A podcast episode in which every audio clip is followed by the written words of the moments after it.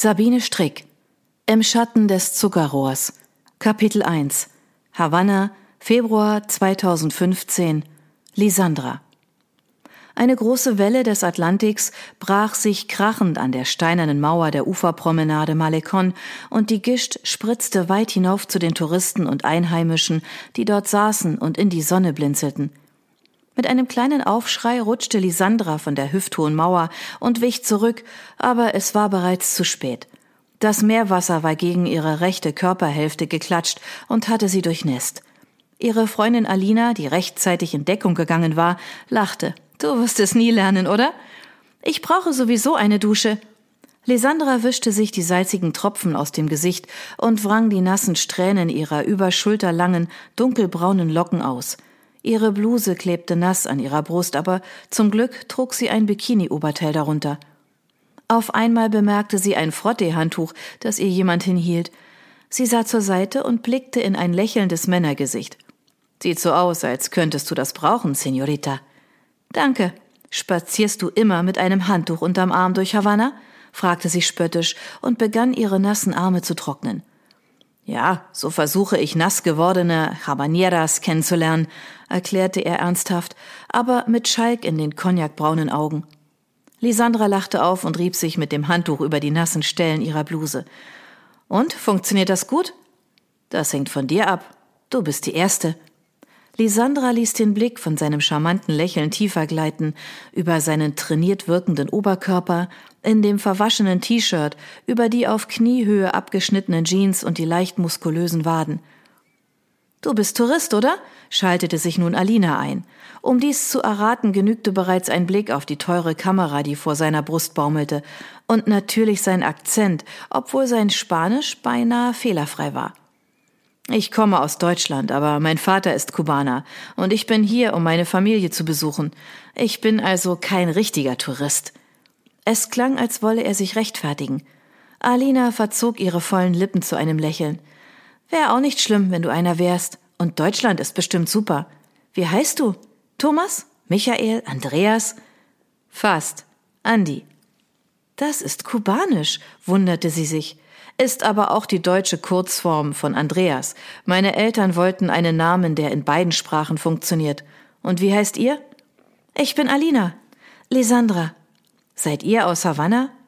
Ja, wir verbringen hier unseren Feierabend. Das heißt, ich tue das. Lisandra muss nachher noch arbeiten.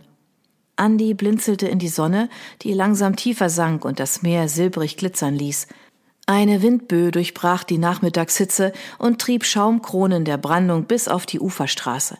Das Februarwetter war in Havanna manchmal noch launisch. Lisandra fröstelte und rieb sich die nackten Arme. Zeit für einen Aperitif, oder? Darf ich euch auf einen Drink einladen? fragte er. Na klar, antwortete Alina sofort. Da schräg gegenüber ist eine coole Bar. Du stehst bestimmt auf kubanische Musik, oder? Solange es nicht Guantanamera ist? Sie lachten. Egal wo auf Kuba Touristen waren, tauchten Musiker auf, die sich vor ihnen aufbauten und Guantanamera zu fielen begannen. Sie schlenderten den Malecon entlang und versuchten, die Straßenseite zu wechseln. Es war kein leichtes Unterfangen, die belebte Ufer- und Umgehungsstraße in der Rush-Hour zu überqueren. Surrende Ladas, klapprige Oldtimer, Busse und knatternde Motorradtaxis rauschten nahezu lückenlos an ihnen vorbei. Kurz darauf erreichten sie die Bar, aus der kubanische Rhythmen erklangen. Alina führte sie eine Treppe hinauf zu einem großen Balkon, auf dem kleine Korbsessel und Tischchen standen. Von hier aus konnten sie aufs Meer und die Uferpromenade sehen, ohne allzu sehr vom Lärm und Gestank des Verkehrs belästigt zu werden. Was wollt ihr trinken? fragte Andi. Cuba Libre, das war Lisandras Lieblingsgetränk. Für mich einen Mojito, sagte Alina. Andy bestellte zwei Cuba Libre und einen Mojito, dann lehnte er sich entspannt zurück. Ich würde gerne Fotos von euch machen. Er blickte Lisandra an. Du wirkst sehr fotogen.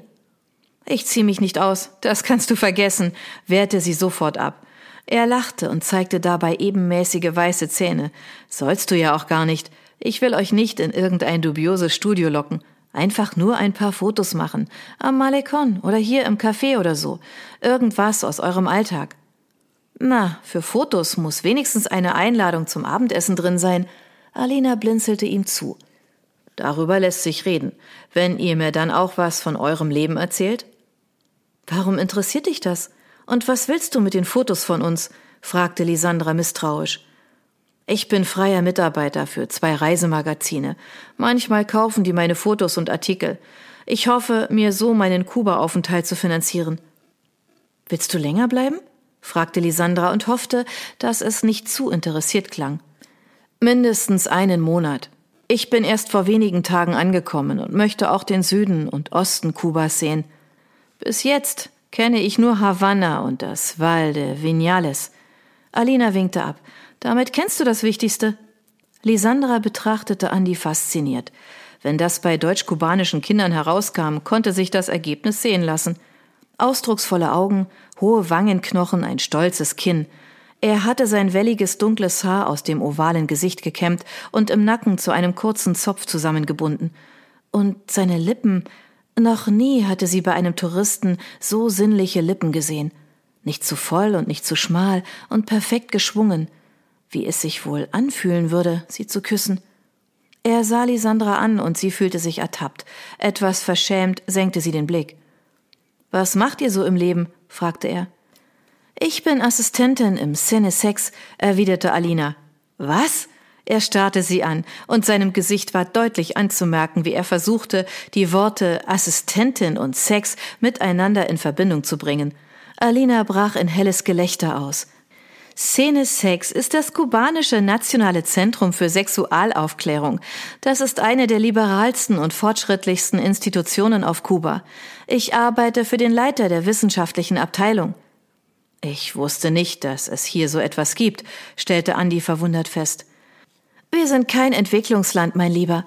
Unser Land wurde nur von vielen Jahren Sozialismus beeinträchtigt. Das ist alles. Mir brauchst du das nicht zu erklären.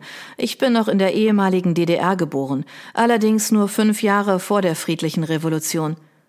Dein Vater ist von Kuba aus in die DDR ausgereist? Genau. Er hat in Ostberlin studiert und dort meine Mutter kennengelernt. Sie haben geheiratet und dann kamen meine Schwester und ich. Lebt er jetzt wieder auf Kuba? Nein, seit einiger Zeit lebt er in Italien. Er hatte zwar früher oft Heimweh, aber nach dem Mauerfall lebte es sich in Deutschland eindeutig besser als auf Kuba in den 90ern. Alina nickte. Zu Anfang der Nullerjahre war es auch noch eine Katastrophe hier. Erst seit Raúl Castro an der Macht ist, bessert sich alles so langsam. Das sagen meine Verwandten auch. Leben die in Havanna? Ja, nicht weit von hier. Und dann habe ich noch Verwandte in Cienfuegos. Da will ich als nächstes hin. Die kenne ich noch gar nicht persönlich. Wir hatten bisher nur Kontakt über Facebook, seit sie dort ein Internetcafé haben. Bist du zum ersten Mal auf Kuba? Nein, aber das letzte Mal ist fast 20 Jahre her. Als ich ein Kind war, haben wir zweimal Urlaub hier gemacht, weil mein Vater seine Heimat wiedersehen wollte. Aber er wollte auch die Welt entdecken, und so haben Geld und Urlaubszeit nicht immer für alles gereicht.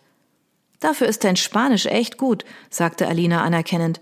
Du hast nur einen etwas putzigen Akzent. Er seufzte. Den kriege ich nicht weg. Oh, ich könnte dich unterrichten. Ich bin sehr zungenfertig, sagte Alina und fuhr sich mit gespreizten Fingern durch ihr vom Wind zerzaustes, krauses Haar.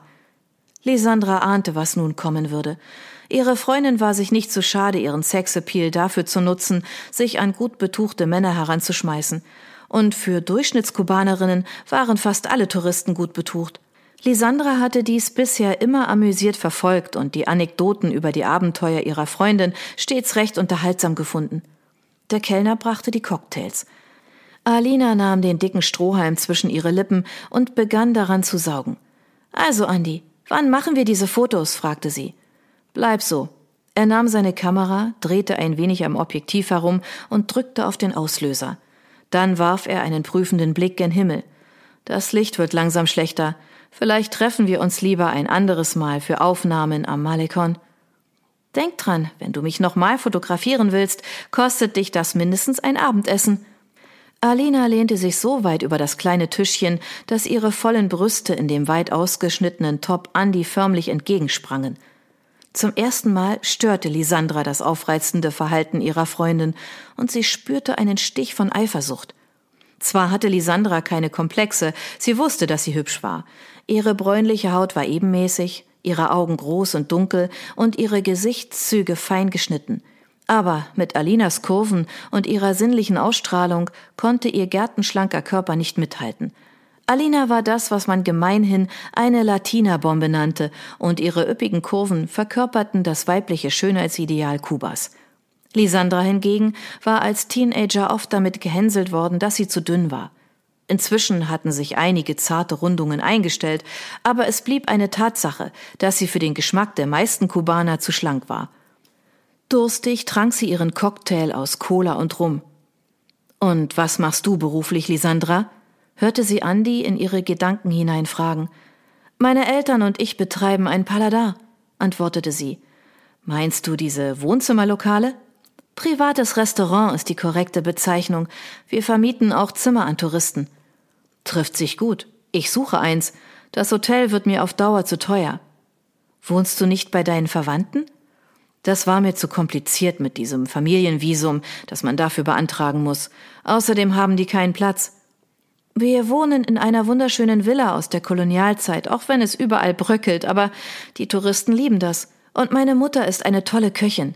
Man kann bei uns an fünf Tagen in der Woche essen. Dann reservier mir bitte einen Tisch für morgen Abend, sagte er.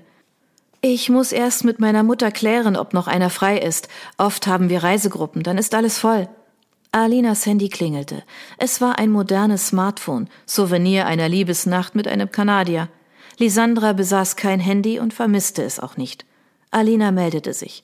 Ah, hallo Elena, wie geht's dir? Als Lisandra den Namen ihrer Mutter hörte, durchfuhr sie sofort eine ungute Vorahnung. Es kam nicht oft vor, dass Elena Alvarez Ortega hinter ihrer 28-jährigen Tochter hertelefonierte. Er, sie sitzt neben mir. Alina reichte das Telefon weiter. Mama, was gibt es? fragte Lisandra beunruhigt. Es geht deiner Großmutter schlechter. Dr. Ramos ist hier und meint, es könnte noch heute Abend zu Ende gehen. Sie hörte, wie ihre Mutter ein Schluchzen unterdrückte. Lisandra sprang auf. Ich komme sofort nach Hause. Ja, deswegen habe ich angerufen. Bin unterwegs. Lisandra gab Alina das Smartphone zurück. Madeline? fragte diese ahnungsvoll. Ja, der Arzt sagt, sie liegt im Sterben. Sie blickte Andi an. Tut mir leid, ich muss gehen. Danke für den Drink. Wann kann ich dich wiedersehen? fragte er sofort. Komm einfach irgendwann mal zum Essen vorbei, antwortete sie zögernd und nannte ihre Adresse. Das mache ich auf jeden Fall. Tschüss, ihr beiden. Hat mich gefreut. Alina leerte schnell ihren Mojito und stand auf. Warte, Lissy, ich komme mit dir. Willst du nicht bleiben, um ihn aufzureißen? fragte Lisandra spöttisch, als sie außer Hörweite waren. Ich gebe es ja nur ungerne zu, Schatz, aber der steht auf dich, nicht auf mich. Alina zupfte verdrossen an dem schmalen Träger ihres Tops. Du kennst doch das Sprichwort. Man soll das Eisen schmieden, solange es heiß ist. Lisandra schnalzte genervt mit der Zunge. Wann kapierst du endlich, dass ich nicht so bin wie du? Ich habe kein Interesse daran, mit Touristen ins Bett zu gehen, in der Hoffnung, dass ich dann teure Geschenke kriege. Du hast ja durch deine Gäste auch jederzeit Zugang zu Devisen. Ich bin auf die Touristen angewiesen. Von meinem Gehalt könnte ich mir nicht mal einen verdammten Lippenstift kaufen. Außerdem, so wie du das sagst, hört es sich an, als wäre ich eine Nutte, sagte Alina beleidigt. Das habe ich nicht gemeint. Du hast eben deinen Spaß an Abenteuern mit wechselnden Männern. Ich nicht. Ich will eine richtige Beziehung. Den Mann fürs Leben. Alina seufzte. Was findest du daran so toll? Du weißt doch, wie unsere Männer sind. Spätestens nach den Flitterwochen ist Schluss mit der Romantik. Sie wollen zweimal täglich Sex und das ist nicht so deins, oder? Dann macht er dir drei Kinder, von denen du nicht weißt, wie du sie durchbringen sollst, wenn er sich nicht schon nach dem ersten aus dem Staub macht. 60 Prozent aller Ehen auf Kuba werden geschieden. Wusstest du das? Da frage ich mich, wozu überhaupt heiraten? Ich will auf keinen Fall wie meine Cousine Marcia enden, mit vier Kindern von vier Männern, knurrte Lisandra. Alina zuckte mit den Schultern. Ist doch normal. Meine Mutter hat schließlich auch vier Kinder von drei Männern, und durch meinen Erzeuger habe ich noch fünf weitere Halbgeschwister. Wozu gibt es dann eigentlich dein Institut für Sexualaufklärung, wenn sowas wie Verhütung offenbar nicht bekannt ist? Alina hob entschuldigend die Arme. Theorie und Praxis. Meine Eltern führen seit über 30 Jahren eine glückliche Ehe, betonte Lisandra. Eine Ausnahme, die die Regel bestätigt. Deine Großeltern haben sich schließlich auch getrennt. Aber erst nach rund 20 Jahren Ehe. In den alten Zeiten haben sie eben noch länger durchgehalten. Da kommt der Bus, rief Lisandra und begann schneller zu laufen. Wie immer war der Bus vollkommen überfüllt und es gelang ihnen gerade noch so hineinzukommen. Es war keine Seltenheit, dass sich die Einheimischen außen auf die Trittbretter schwangen und dort festgeklammert mitfahren mussten. Wie findest du den Typen?